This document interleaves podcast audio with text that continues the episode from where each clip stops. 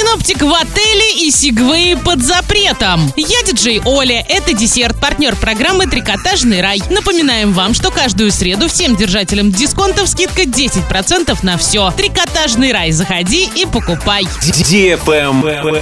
News. Накануне Орск посетила дорожная инспекция ОНФ карта убитых дорог. Эксперты сказали корреспондентам Урал56.ру категория 16+, что в нашем городе найти хорошую дорогу сложнее, чем плохую. Специалисты считают, что за два последних года ситуация существенно ухудшилась. Больше всего в отрицательном смысле экспертов ОНФ поразила улица Станиславского. Лишь одной дороге из осмотренных инспекция поставила 4 балла. Это отрезок на улице Нефтяников. Кстати, благодаря обращениям ОНФ некоторые дорожные ситуации уже изменились в лучшую сторону. Так, на перекрестке улиц Суворова и Кутузова появился дорожный знак «Движение без остановки запрещено». До этого здесь постоянно происходили серьезные ДТП в связи с тем, что движение на перекрестке никак не регулировалось. Ждем ремонта всех вышеобозначенных дорог и летим дальше.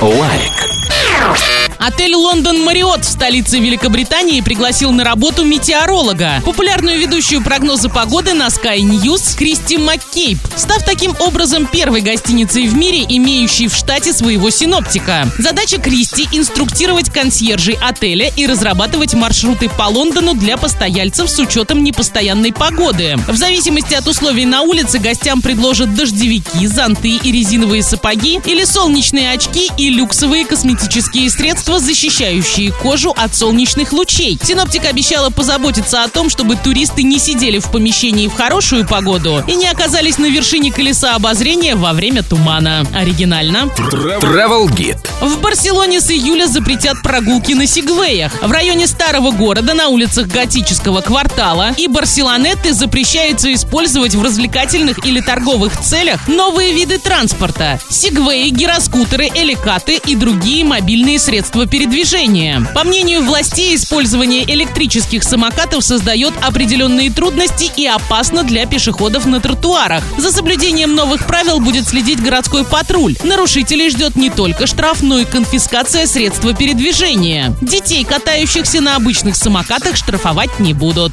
А на этом все. Напоминаю тебе партнер программы «Трикотажный рай».